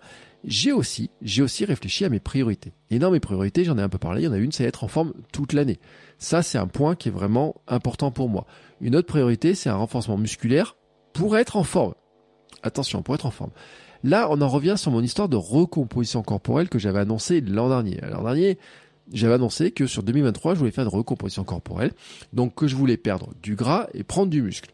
J'ai dit dans le bilan de la semaine dernière que je m'étais un peu raté là-dessus, que même sur la fin de l'année, j'ai même pris du gras et que je n'avais pas fait prise de muscle sur l'année. Alors, c'est peut-être pas tout à fait juste que j'ai pas pris de muscle, mais en tout cas, en tout cas, ma forme actuelle, ma shape, on pourrait dire, ne me satisfait pas. L'objectif faire apparaître des abdos étant un objectif qui est un peu aléatoire sur le fait que bah il faut avoir des conditions de masse graisseuse, il faut avoir des conditions de musculation, etc. Mon objectif c'est plutôt de dire comment je suis, je peux être plus en forme. Et pour être en forme toute l'année et pour être plus en forme, il y a un élément qui est important pour moi, c'est le renforcement musculaire, le gainage de la musculation. Ça c'est vraiment important. Et je vais y coupler ça avec la perte de poids, notamment en début d'année, perdre le gras que j'ai pris là un petit peu, hein, me, me, me, enlever cette couche de graisse là qui s'est un petit peu collée sur moi, ce qui va d'ailleurs sur l'objectif faciliter un petit peu d'arriver à courir un peu plus vite, de reprendre un peu plus rapidement la course et tout, et donc qui va m'aider et qui va aussi, je pense, me remettre dans une dynamique qui est plus proche en fait de celle que j'aime bien, c'est-à-dire d'avoir un corps dans lequel je me sens plus à l'aise, dans lequel je sois fier de moi, dans lequel je sois pas boudiné dans certains t-shirts, etc. Et que qui me renvoie pas en fait sur l'image que je peux avoir des fois de moi, qui me dit que finalement par rapport à la fois à l'époque où je faisais 107 kilos, bah finalement euh, je, je retourne vers ce truc-là. Non, je n'y retourne pas, j'en suis encore très très loin, mais symboliquement en fait, je suis mieux et à la fois dans ma tête et dans mon corps quand je suis autour de 80 kilos, 78 même, une fois j'étais presque atteint autour de 119 on va dire. En dessous c'est un peu compliqué, mais autour de 78, 119 ça serait super top, plutôt que d'être à 85, 86 ou 87 kilos. Ça c'est un truc qui est clair. Et c'est pas une question de dire faut que je sois le plus léger possible pour courir plus vite, parce que là on tomberait dans une logique dans laquelle je ne peux pas rentrer parce que de toute façon euh, avec ma taille, avec ma, morphologie, etc. Si franchement je descendais à, à m'alléger, m'alléger, m'alléger, je deviendrais vraiment euh, tout euh, tout flué et avec un truc qui me plairait pas. Ce que j'ai envie moi, c'est de gagner en, en muscle et de perdre en gras. Voilà, de sculpter plus le corps. Et ça, ça rentre dans un objectif de recomposition corporelle et d'être, de dire en fait, ça me permet euh, tout simplement pour moi d'être plus fort sur euh, les jambes, plus fort dans mon corps, plus fort pour porter des choses, plus fort aussi pour plus tard. Hein, euh, donc on en revient à l'épisode que j'avais fait avec Alain, rappelez-vous, sur la musculation, sur le fait de pouvoir porter, sur le fait de devenir un virage galopant, dans quoi quand on approche des, quand on arrive vers les 50 ans, là c'est là aussi où on commence aussi à perdre la prise de masse est plus compliquée et la perte de muscle devient plus une réalité après 50 ans. Donc l'idée, c'est quand même de, dire, il vaut mieux gagner du muscle et d'avoir, de prendre une démarche, de gagner du muscle, de prendre du muscle et d'avoir surtout cette démarche de l'entretien, de vraiment de l'entretenir et de gagner en, force, de gagner en musculature pour aussi euh, quelque chose sur l'avenir, hein, l'objectif vire galopant, etc. Euh, sur le long terme. Donc pour ça, pour moi, c'est un truc qui est important. L'autre point qui va aller avec, c'est un renforcement des pieds, des jambes, euh, notamment après mon entorse, parce que la question de l'entorse quand même me montre un truc, c'est que bah euh, je l'ai pas vu Bon, ça c'est une chose, mais j'ai pas récupéré. Euh, j'ai peut-être une cheville qui est peut-être un peu plus faible maintenant. Faut la renforcer, un pied à renforcer. Quelques exercices que je ne faisais plus du tout depuis à peu près un an que je devais refaire. D'ailleurs, la kiné c'est drôle, elle m'a fait faire des exercices. Je dis bah c'est ce que je faisais avant. Elle me dit bah il faut les refaire. Et oui, je les refaisais plus. Euh, c'est vrai qu'en fait, certains exercices, notamment, je les faisais sur ma préparation pour mon marathon de Paris il y a 5 ans. J'avais une routine du matin, ma routine du matin. J'avais du gainage, j'avais des pompes, j'avais aussi des, des des, routines pour mes mollets, euh, j'avais fait aussi dans ma transition minimaliste. J'avais fait tout un tas de choses que je faisais et que je n'ai plus fait parce que j'estimais que j'en avais moins besoin. J'avais perdu cette habitude-là. Et ben l'idée en fait, c'est de revenir sur ces habitudes-là qui ont été extrêmement bénéfiques pour moi, mais que j'ai fini par oublier. Et je pense que mon entorse d'ailleurs est un peu le résultat de certains de ces oublis-là. C'est-à-dire d'avoir un peu laissé filer certains trucs, notamment sur euh, le euh, la proprioception, sur euh, l'équilibre, l'équilibrage, on va dire dans dans l'espace, etc. Qui viennent de la musculation, qui viennent des équilibres, qui viennent de faire des trucs comme un équilibre sur un pied, qui viennent de se servir différemment de son corps, de faire des sauts de marche, des sauts de tout un tas de trucs que je ne faisais plus. Donc là, il y a un truc sur lequel j'ai envie d'agir, vraiment. Donc vous avez compris, là, il y a un gros truc un gros gros gros pavé quand même qui est être en forme toute l'année, prendre en muscle, perdre en gras, retrouver un poids qui moi est plus satisfaisant, avoir une forme physique euh, j'ai envie de dire dans laquelle je me sens bien, mais qui vient aussi avec un aspect un peu sur le corps. Voilà, vraiment. Euh, par contre, j'ai enlevé un truc, l'objectif de dire je dois faire apparaître les abdos. Là, je, je l'ai enlevé. Non pas que je, je pense pas que ce soit possible, mais de dire que en fait la finalité de ça, ce n'est pas ça la finalité, c'est pas de faire apparaître les abdos, parce que sinon, euh, je m'affamerais et euh, je perdrais tout mon gras, et puis il y aura bien quelque chose qui finirait par apparaître en faisant un peu d'abdos. Non, la finalité, c'est d'être en bonne santé, avec un ventre plus plat, ça c'est certain, et d'être en forme. c'est ça la vraie finalité. Et euh, il y a un truc quand même qui est un gros enjeu pour moi, c'est d'arriver à faire plus de séances de musculation, plus de séances de renforcement, et de rendre ce truc-là en fait je vais y mettre du jeu en fait. Alors je vous en parlerai plus tard parce que je sais pas trop encore comment je vais faire, mais rendre ce truc-là plus ludique, mettre de la gamification, euh, rendre ce truc-là plus intéressant, plus plus joueur en fait, avec un objectif un peu différent. Là aussi, comme on me l'a fait remarquer cette semaine en disant Finalement, c'était sur 2023, j'étais un peu sévère avec moi parce que j'ai fait du vélo, parce que j'ai couru tout en faisant du vélo, parce que j'ai j'ai fait beaucoup de j'ai j'ai beaucoup roulé, j'ai quand même pas mal couru, j'ai réussi à accumuler un petit peu tous les trucs, j'ai j'ai accumulé beaucoup de choses en plus des podcasts etc. Et que bah finalement tout faire, tout faire, ça devenait impossible et que j'ai mis mon focus beaucoup sur le vélo et que c'était normal que j'ai eu du mal à mettre mon focus aussi sur la musculation, le renforcement. Cette année, je vais quand même, j'ai envie d'avoir ce focus sur le renforcement, sur la musculation, sur trouver en fait des stratégies pour que euh, j'arrive à faire quelque chose. Mais il va me falloir un petit coup d'aide. Alors vous allez voir que dans un épisode qui va arriver bientôt, j'ai invité euh, quelqu'un qui va, qui, dont justement c'était le sujet. Alors là, j'ai un livre avec plein d'exercices et tout, le livre qu'il a écrit. Et vous allez voir aussi que je pense qu'il y aura dans l'année d'autres épisodes sur lesquels je vais parler de ça, et puis qu'on va trouver des manières plus ludiques de le faire et tout, et que je partagerai ça sur mon compte Instagram, Albert Soulier, dans le podcast, dans les épisodes Sam, dans les conseils, etc., avec d'autres invités sur cet aspect-là, parce que je pense que c'est un aspect qui est vraiment important. Ensuite, maintenant que j'ai donné ça, c'était la grande ligne, une des grandes lignes de l'année. Euh, une autre grande ligne, de l'année qui est importante pour moi, c'est la natation. C'est de vraiment rentrer pour l'instant dans une habitude d'aller nager régulièrement. Quand j'ai fait le bilan la semaine dernière de mes séances de natation, je vous ai dit j'ai nagé 2 euh, km. Un truc comme ça, 2 km 5. Et encore, j'ai dû nager trois fois. Trois fois, dont une fois en compétition pour la Iota. C'était totalement, enfin après c'était nager en piscine et tout, mais là c'est hors truc. Mais enfin en piscine euh, l'été, euh, dans une piscine de 10 mètres. Mais vraiment aller nager, nager du crawl, nager de la brasse, vraiment dans le fil nager d'entraîner, je n'avais rien fait. Forcément, je ne peux pas progresser. C'est impossible de progresser. Donc, l'autre grande ligne importante pour moi, c'est d'aller nager, de nager plus et mieux. Et le premier truc pour nager mieux, c'est de nager plus. Donc mon premier objectif, déjà, c'est d'avoir la régularité, d'aller nager systématiquement au moins une fois dans la semaine. Ça, c'est la grande ligne. Tac. Comment Vous allez voir, je me suis mis un truc un peu... Euh, bah, je me suis mis un, un, truc qui me, qui me fixe à le faire. En fait, j'ai fixé un premier objectif qui va me forcer à le faire. bah oui. Bon, si vous me connaissez un peu, vous avez compris ce que ça va être. Donc ça, c'est la deuxième grande ligne en fait. Donc il y a une première grande ligne, c'est être en forme toute l'année, renforcement musculaire et tout. Deuxième grande ligne, nager. voilà, aller nager régulièrement. De toute façon, là, c'est vraiment un truc en disant sur l'année où je vais préparer, où j'irai vers des distances euh, de plus importantes sur euh, sur triathlon, j'aurais besoin de progresser encore plus, je rejoindrai un club, je ferai d'autres choses, etc. Mais déjà sur cette année-là, je veux progresser en natation, je veux nager plus, je veux progresser en natation. Et euh, au moins déjà prendre l'habitude d'y aller, d'être plus à l'aise, de retrouver mes habitudes. Euh, parce que à une époque, je nageais euh, tous les jeudis en club, donc j'avais appris des trucs. Donc déjà de retrouver un petit peu cette logique-là, de, de retrouver un peu le sens de la respiration. Techniquement, j'ai besoin d'aide, j'aurai besoin de profs, j'aurai besoin de conseils, etc. Mais il y a aussi le fait de prendre l'habitude de la piscine, de réserver du temps dans mon emploi du temps, de structurer tout ça, qui est important. Donc c'est pour ça que je le mets en priorité. En ensuite, dans mes priorités, qu'est-ce qu'il y a? Eh ben, euh, j'ai dit tout à l'heure, il y a mon entorse hein, euh, qui était sur la fin décembre, enfin novembre et décembre. La priorité du début d'année, en fait, c'est de reprendre l'entraînement, de reprendre un rythme, de restructurer mon entraînement après cette entorse-là. Donc, c'est-à-dire que tout ce que je dis sur le renforcement pied, jambes, musculation, renforcement, gainage et tout participe. Mais c'est aussi hein, de prendre sur le mois de janvier, de retrouver sur le mois de janvier les habitudes, de restructurer un entraînement type, hein, euh, probablement 4 à 5 séances d'entraînement par semaine qui soient vraiment des séances d'entraînement, après, il peut y avoir euh, des euh, ce que je fais en déplacement, c'est-à-dire aller faire les courses en courant. Enfin, il peut y avoir des choses comme ça.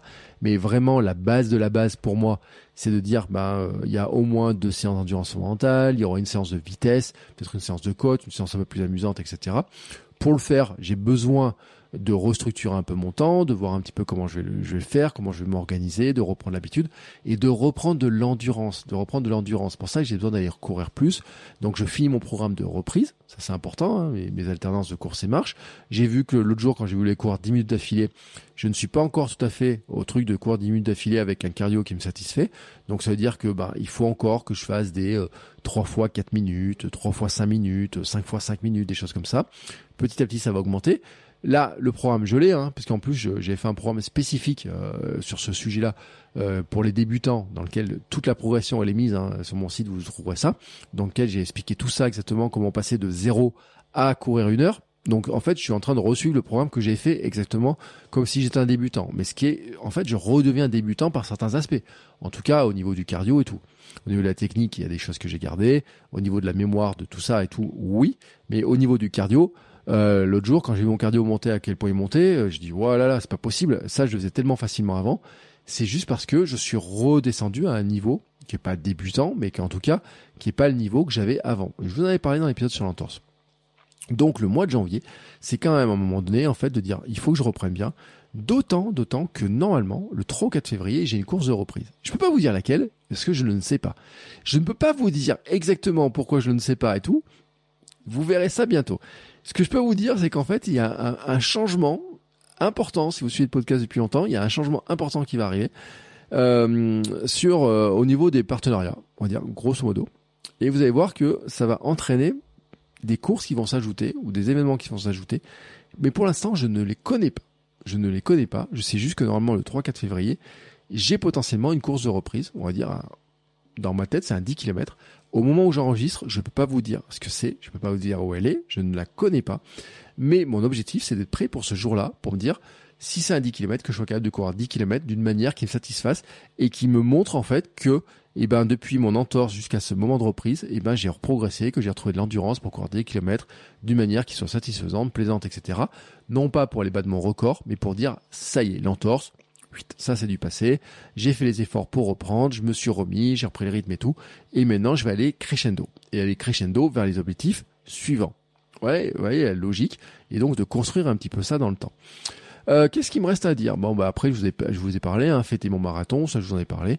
Et puis euh, un équilibre de vie global aussi, hein, ça je dois, le dire, hein, c'est être en forme toute l'année en ayant un équilibre de vie global, c'est-à-dire euh, c'est pas d'aller faire 25 heures de sport par semaine, non, c'est pas ça, c'est un truc qui est pas possible.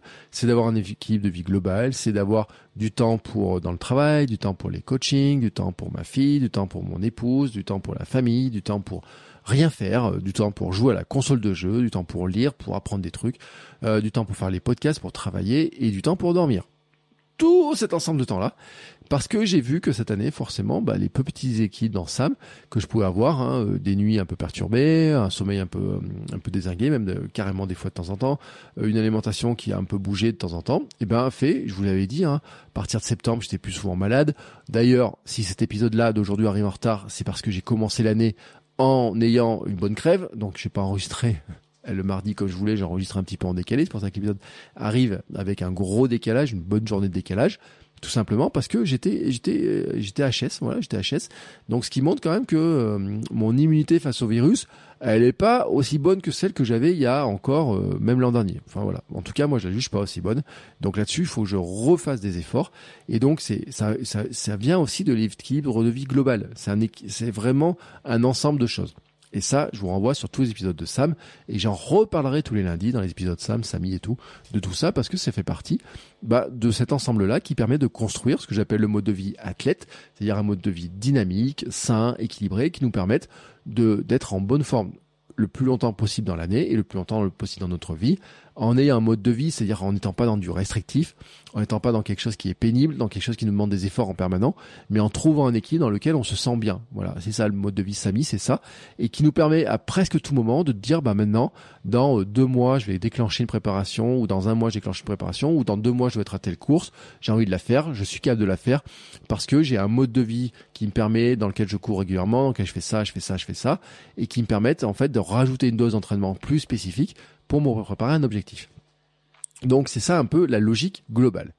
Maintenant que je vous ai dit ça, j'ai beaucoup parlé, il est temps de vous annoncer quand même le premier programme. Le premier programme, vous avez compris tout le truc, je vais vous expliquer tout le truc.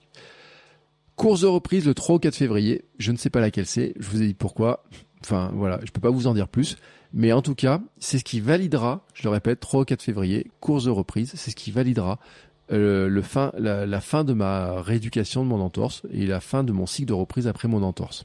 Ça, pour moi, c'est important.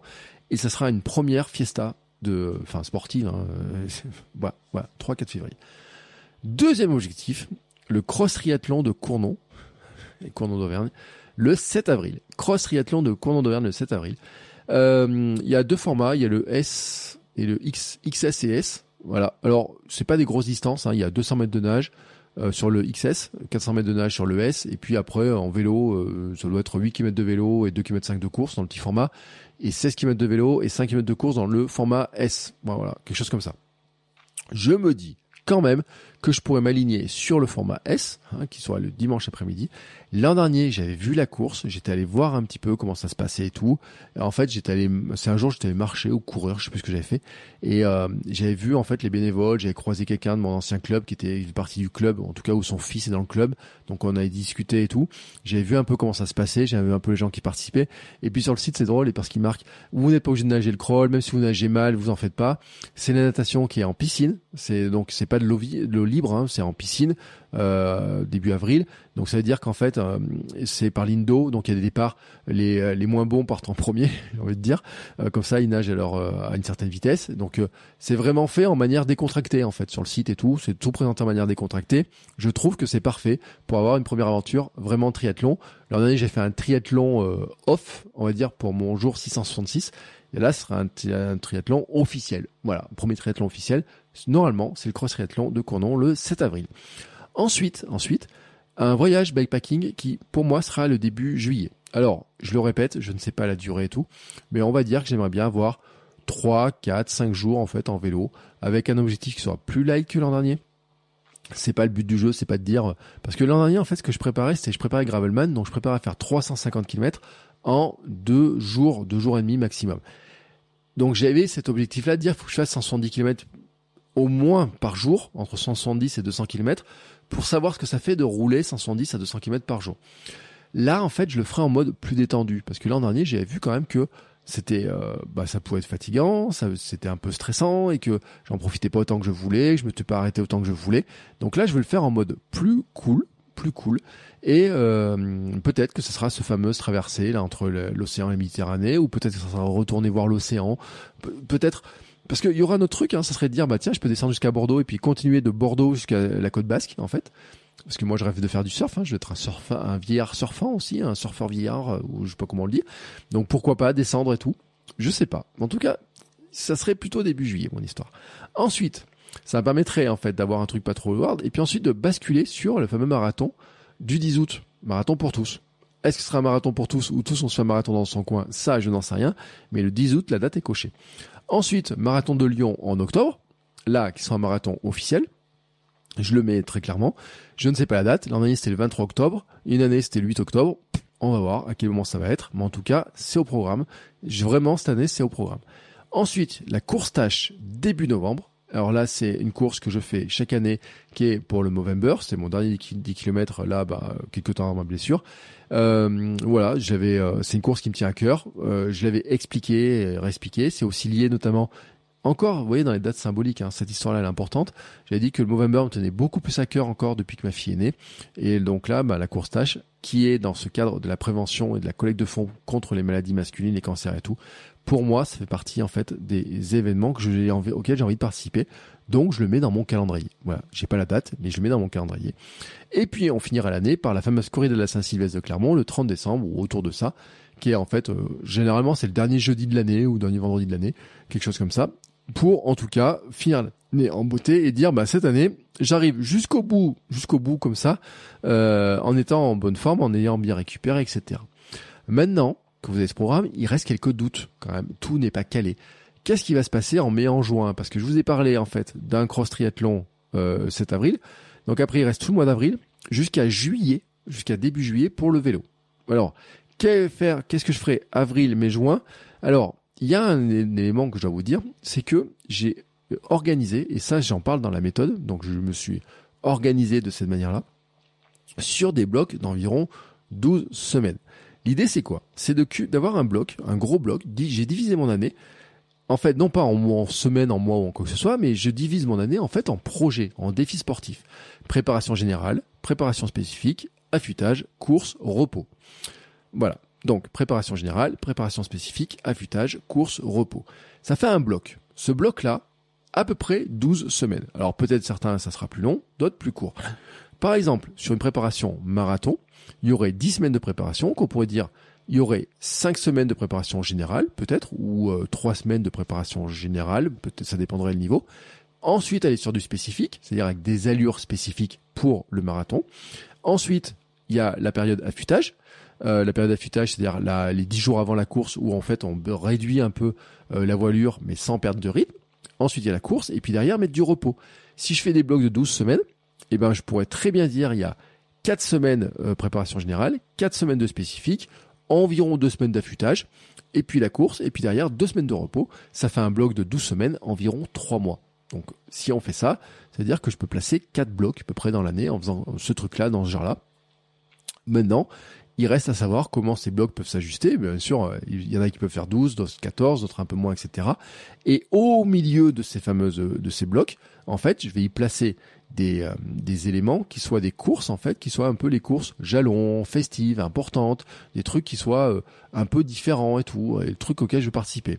Exemple, la course tâche ne serait pas un objectif de temps, mais plutôt un objectif euh, type un jalon, pourquoi pas, alors que le marathon de Lyon serait plutôt un objectif. Donc par exemple, euh, il faut caler marathon de Lyon, bah, 10 semaines avant le marathon de Lyon, ça dépend de la date, c'est là où il y aura l'ajustement, c'est-à-dire que s'il est début octobre, ça veut dire que la préparation, ça serait par exemple août et le mois de septembre, préparation du marathon de Lyon. Et là, on voit qu'il y a l'histoire du marathon pour tous le 10 août qui va jouer. Donc c'est pour ça que l'ajustement entre les dates, bah, pour l'instant, je l'ai pas tout à fait. Mais en attendant, ça se goupille à peu près bien dans ce sens-là. Et ça me laisse à chaque fois un temps de repos. Et ça, c'est un truc que je, cette année, j'avais totalement négligé. C'est-à-dire que mon temps de repos, je l'avais mal calculé. Par exemple, euh, trois jours après la je partais faire 1400 bandes de vélo. Et euh, en rentrant après, euh, j'étais complètement cuit et je me demandais pourquoi j'étais cuit comme ça. Donc là, cette année, je vais le gérer différemment en mettant ces blocs de repos, c'est-à-dire en disant, alors ça veut pas dire que je vais totalement arrêter l'effort, c'est-à-dire qu'en fait, je vais vraiment considérer que c'est un temps dans lequel je retrouve euh, peut-être un rythme différent, que je change de sport, que je modifie un peu mes habitudes, que je roule un peu plus au lieu de courir. Enfin voilà, ça va dépendre aussi de ce que je vais avoir. Mais n'empêche que ça laisse en fait, ça laisse cette, euh, ces, ces questions-là qui laissent. Bah, qu'est-ce qui se passe finalement entre mai, avril? Donc on dira en 7 avril, ça ferait 14 jusqu'au 21 avril à peu près repos, mais entre finalement le mois d'avril, la fin d'avril et début juillet, ça laisse un grand temps dans lequel il y aura bien sûr la préparation bypacking, mais au milieu, qu'est-ce qu'il pourrait y avoir? Il pourrait y avoir un truc jalon, un truc de test, genre euh, un jour euh, ou deux jours d'affilée en vélo, juste en truc de test, euh, ou un gros sortie vélo, ou un gros week-end block, je ne sais pas. Mais en tout cas, il y a un truc à, à remplir là-dedans, qui pour l'instant n'est pas rempli du tout. Je ne sais pas encore, je ne sais vraiment pas ce que je vais y mettre dedans. Ça, c'est un point qui est important. Et puis, il peut y avoir d'autres événements qui peuvent se greffer, notamment parce qu'il peut y avoir des partenaires qui arrivent. L'an dernier, par exemple, la IOTA était devenue partenaire du podcast. J'ai participé à la IOTA aussi dans ce cadre-là. Il pourrait y avoir d'autres partenaires qui pourraient se greffer. Je ne les connais pas. Et puis, je vous le dis, c'est que si ma course de reprise, je la connais pas, parce que il y a un nouvel entrant dans le dans, la mécanique, ben il y aura peut-être d'autres courses qui vont être imaginées par ce même euh, entrant dans la mécanique, hein, voilà, qui est une sorte de partenaire. Donc il y a des choses qui vont avoir une, une, petite une petite marge là qui vont se créer, mais c'est pas très grave en fait, c'est pas très grave parce que selon les choses qui vont se greffer, eh ben je vais réajuster. Et là, c'est là où j'avais dit en début d'épisode, rappelez-vous, je ne cours pas tous les jours pour faire euh, lutter contre mon perfectionnisme, etc. Je ne suis pas, je veux pas être perfectionniste au point de dire cette semaine-là c'est précis, précis, précis, je peux pas en bouger.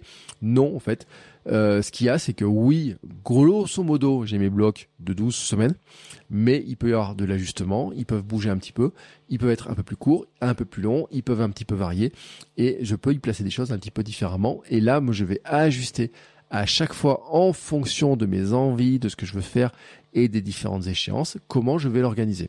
Et ça, c'est un truc pour moi qui est important et qui va me permettre, en fait, surtout, ben, de caler derrière toutes mes habitudes globales, mon mode de vie SAM et notamment les nouvelles habitudes que je veux prendre. Et c'est ce qui me permet de terminer aussi en vous disant que là, maintenant que je vous ai donné mon programme, grosso modo, vous avez vu à peu près vers où je vais, hein, comment je veux y aller, qu'est-ce que je veux faire. Et vous allez comprendre qu'à partir de là, il faut que j'en fasse découler quelques habitudes qui seront en fait des objectifs de moyens. Je vous ai donné des objectifs de résultats, par exemple, et vous avez remarqué que les objectifs de résultats, j'ai pas donné de temps. J'ai dit je voudrais aller plus vite sur mon marathon de Lyon que j'ai fait au marathon de Paris plutôt aller vers les 3h30. Voilà, c'est un objectif un peu global. Mais j'ai pas donné de temps pour le cross triathlon, pour ma course de reprise ou quoi que ce soit. Je dis c'est participer, faire le meilleur temps possible, être champion du monde, monde en faisant ça, etc. Ça c'est un truc qui est vraiment important. Euh, maintenant, à partir de là, quels sont les moyens que je mets en œuvre? Et donc là, je mets des objectifs de moyens. Les objectifs de moyens, en fait, c'est qu'est-ce que je fais régulièrement toute l'année pour me rapprocher de ces résultats potentiels? Eh ben, ça va être simple. Un, déjà, allonger les heures de selle comme l'an dernier. C'est-à-dire que l'an dernier, si vous avez écouté kilomètre 50, je m'étais fixé un cadre en disant, je vais allonger le temps passé les fesses sur ma selle de vélo. Euh, au début 4 heures, puis 6 heures, puis 8 heures, puis 10 heures, puis 12 heures, et puis monter jusqu'à 16 à 18 heures par semaine. Et ben je vais refaire pareil. Je vais faire pareil. C'est-à-dire qu'en fait, je vais reprendre la, la même logique et de dire que à partir d'une période, je ne sais pas laquelle, mais qui va commencer dans pas longtemps, parce que si je regarde bien, si je regarde bien, 7 avril, 7 avril, le cross triathlon de Cournon, bon, ça veut dire qu'il me reste tout le mois de janvier, tout le mois de février, tout le mois de mars, trois mois.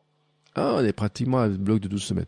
Avec du vélo dedans. Donc ça veut dire que, en fait, le vélo, je vais le reprendre Probablement, je vais laisser passer un petit peu la période de froid qui s'annonce un petit peu, mais un peu comme l'an dernier, c'est-à-dire sur la fin janvier et tout, sur février, mars, rouler, allonger la distance.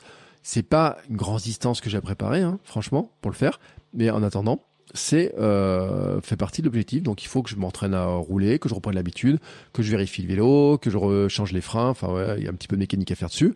En tout cas, voilà, l'objectif il est là-dedans. Donc c'est d'allonger les heures de sel. Et puis quand ça sera l'objectif bikepacking à préparer, de allonger encore plus les heures de sel, mais d'avoir cette habitude d'avoir les heures de sel. Par exemple, je vais vous dire un exemple. Tous les euh, jeudis matins, normalement, j'ai prévu d'aller rouler les jeudis matins. Voilà, dans mon mode de vie, les jeudis matins, j'ai prévu d'aller rouler. Alors ce sera peut-être pas le matin matin, mais euh, peut-être en fin de matinée, d'aller rouler une heure ou deux heures tous les jeudis. Euh, j'ai même mon truc à me dire tiens, je pourrais à tel endroit, je pourrais faire un coffee, d'aller chercher un café à tel endroit puis faire un parcours, faire des trucs comme ça, faire un peu de route, un peu de chemin, faire du gravel, faire des trucs, etc. Ça, je l'ai un peu calculé dans ma tête. C'est une habitude. Autre habitude, j'avais dit, hein, courir 4 à 5 fois par semaine avec des entraînements plus spécifiques autour de certains objectifs. Et puis autour, ben peut-être que des certaines semaines, j'aurai envie d'aller courir tous les jours, peut-être pas. Mais en attendant, il y a un autre truc que je dois placer, c'est nager au moins une à deux fois par semaine. Et voilà, c'est pour ça que je place le fameux cross triathlon là, début avril. C'est de me mettre, de me forcer à me dire, si tu veux participer à ce cross triathlon, il faut quand même que tu ailles nager. Là, il faut quand même que tu ailles nager. Donc le fait de placer cet objectif cross triathlon m'oblige à aller nager m'obliger à aller nager, aller m'entraîner et tout. Et donc là, voilà, c'est comme ça que je me suis trouvé en fait un espèce de carotte là, me mettre devant en me disant va nager pour que cette expérience de natation ce jour-là ne soit pas désagréable, hein, euh, ou soit en tout cas moins désagréable que les autres que tu as eu. Même si je dois le dire, comme c'est en piscine, ça va aussi, il y a un côté, euh, le fait que ce soit en piscine, ça va aider, hein, ça va être un peu différent par rapport à l'eau libre, par rapport au courant, par rapport au fait qu'on n'y voit rien. Bon là, c'est la piscine, c'est un cadre plus euh, plus plus plus strict et tout, enfin plus strict, plus euh, on voit on voit le fond, température, l'eau est plus chaude. Enfin voilà, enfin ouais, vous avez compris le truc. Donc ça, c'est important. Ensuite, rajouter aussi dans mes habitudes une habitude de renforcement musculaire tous les jours déjà et ça pourquoi je dis tous les jours? Parce que c'est vraiment pour prendre le risque c'est pas de dire ah je vais faire un jour une grosse séance je vais faire comme j'ai fait en course à pied euh, mon histoire de faire au minimum tous les jours 10 minutes voilà tous les jours 10 minutes avec euh, des abdos avec des squats avec des choses euh, des exercices comme ça si vous avez suivi ma formation Sam, ils sont dedans en fait. Ils sont dedans, j'ai fait des vidéos. C'est des trucs que je peux faire à la maison. Il y a des fentes, des lever les bras, porter des bouteilles d'eau, faire des trucs comme ça, mais des trucs assez qui paraissent assez basiques comme ça, mais quand on les fait tous les jours, ça fait travailler. Donc là, le but du jeu, c'est pas faire de la grosse muscu en portant beaucoup de poids, etc. Mais c'est d'avoir déjà l'habitude de faire ça, de rajouter une séance de musculation plus longue. Là, je le dis hein, dans un épisode, dans 15 jours normalement, j'en parle avec un invité, on, parlera un petit peu. Il y a des exercices que j'avais vus dans ce qu'il faisait, dans ce qu'il proposait, qui sont intéressants, vous allez comprendre sur le renforcement global. Donc il y aura une séance un peu plus longue, mais le but pour moi, c'est d'avoir, d'installer cette habitude-là. Et cette habitude de faire 7 à 10 minutes tous les matins, tous les jours. C'est l'habitude que j'avais quand j'ai commencé à perdre du poids, quand j'ai commencé à courir, quand j'ai commencé à préparer mon premier marathon. C'est une habitude que j'avais. Il y a plusieurs années, autour de mes 39 ans, 40 ans, là, avant même que je commence à courir, je faisais des pompes tous les matins. J'étais monté jusqu'à 100 pompes par jour, par exemple. Euh, je faisais mes 7 minutes de sport tous les matins. Je faisais des exercices. Je faisais après, j'ai fait des exercices de renforcement des pieds, de renforcement des mollets, des squats, des trucs comme ça. Je ne le faisais plus et là, je vais le refaire. C'est-à-dire que je vais retrouver des anciennes habitudes. Je sais à quel point c'était important, que les habitudes, ça met un peu de temps, qu'au début, c'est pas forcément facile. Mais l'idée, c'est de transformer ça en habitude pour ne pas avoir à y penser et me dire, bah, tous les jours, je vais faire ça. Et puis, je pourrais rajouter, parce que j'ai des élastiques, j'ai un kettlebell, j'ai des haltères. Euh, il y a tout un tas de choses que je peux faire qui vont m'aider et le but du jeu, hein, vraiment, c'est d'aller dans cette habitude-là. Euh, là, je vais pas m'inscrire dans une salle de sport. J'étais inscrit, je m'étais désabonné. Euh, je sais que de, le fait d'aller à la salle de sport, de devoir prendre. Alors, soit j'allais en voiture, ça m'énervait. Soit j'allais à pied, c'était un peu long. Soit j'allais en vélo, euh, c'était pas terrible parce que le vélo, euh, je pouvais pas trop le stationner devant, c'était pas très pratique. Bref, toutes les contraintes de la salle me plaisaient pas. Si j'avais une salle de sport qui était juste euh, pas très loin de la maison, je dis pas. Si j'étais juste à côté, je dis pas. Mais là, j'ai pas c'est pas facile. J'ai pas la possibilité. Euh, pour moi, il y a, y a trop de friction. Donc j'enlève les frictions et j'ai décidé de le faire ça à la maison. Mais de m'y tenir vraiment. Donc voilà, le 1er janvier, j'ai commencé par faire des abdos, quelques abdos. Euh, bon, le 2, j'étais un peu KO, donc j'en ai, j'en ai moins fait. Euh, mais en tout cas, j'ai commencé à faire quelques trucs et je vais en rajouter au fur et à mesure et ça, je vous en parlerai. Vous avez maintenant mon programme. Donc je vous ai décrit, hein, les choses qui me tentent. Je répète en fait un petit peu l'esprit de la méthode. Hein. Donc la première étape, c'était de faire le bilan. Vous en avez parlé la semaine dernière. Deuxième étape, c'est de faire un programme qui soit basé sur qu'est-ce qui me fait envie, sur quoi je me projette cette année, l'an prochain, 2, 3 ans, 4, 5 ans et à long terme. Quelles sont les dates importantes pour moi que je veux fêter? Quelles sont mes envies? Quels sont mes rêves? Sur quoi je me projette, donc ça je l'ai dit. Euh, qu'est-ce que j'ai regretté de ne pas pouvoir faire et que je pourrais vouloir faire et que j'ai envie de rattraper? Et puis quelles sont les grandes priorités pour moi? Et à partir de là, eh ben, on crée un programme. Et à partir de ce programme, on essaie de structurer un peu son année et on, on en fait découler. Il y aura un programme d'entraînement, bien entendu, spécifique pour les courses, mais il y a aussi un programme d'habitude, vraiment d'habitude, qui soit structuré pour dire, bah, pour arriver à faire ça, je dois prendre l'habitude de faire ça, l'habitude de faire ça, l'habitude de faire ça, l'habitude de faire ça. Vous avez compris la démarche? Si maintenant vous voulez aller plus loin dans la démarche, si vous voulez, si vous voulez planifier, je vous mets un lien dans les notes de l'épisode vers la méthode qui est plus détaillée, dans laquelle il y a le cahier d'exercice et les vidéos dans lesquelles j'explique tout ça, aussi comment on fixe bien objectif, comment on fixe un objectif qui soit motivant, ça ça fait partie des choses qui sont importantes. Encore une fois, je vous souhaite mes meilleurs voeux pour cette année en vous souhaitant la plus belle année sportive et que vous deveniez champion et championne du monde de votre monde. Je vous le répète, je vous lâche pas. On est là ensemble toute l'année avec les conseils, les invités, les euh, l'aspiration, euh, les auteurs de livres, les coachs, les exemples de gens qui qui nous ressemblent et qui font des choses euh, qu'on se dit bah tiens si lui l'a fait, si elle le fait, pourquoi moi je pourrais pas le faire, qui nous donne envie de faire des choses. Euh, vous allez voir, on va commencer dès la semaine prochaine avec euh, un, cas, euh, un, une personne qui se lance bah, jeudi hein, dans un marathon. Vous allez voir pourquoi, lequel. je, vous l'ai déjà dit, hein, c'est marathon pour tous, mais vous allez voir qu'il y a un cadre particulier. Et puis ensuite, on parlera de renforcement, on parlera aussi de respiration. Donc, n'hésitez pas. Abonnez-vous, soit quelle que soit la plateforme, si vous n'êtes pas abonné, abonnez-vous. Et puis n'hésitez pas aussi, si vous avez des questions, posez-moi vos questions. Vous pouvez le faire par euh, Apple Podcast, vous pouvez le faire par Spotify, vous pouvez réagir à chaque épisode par Spotify.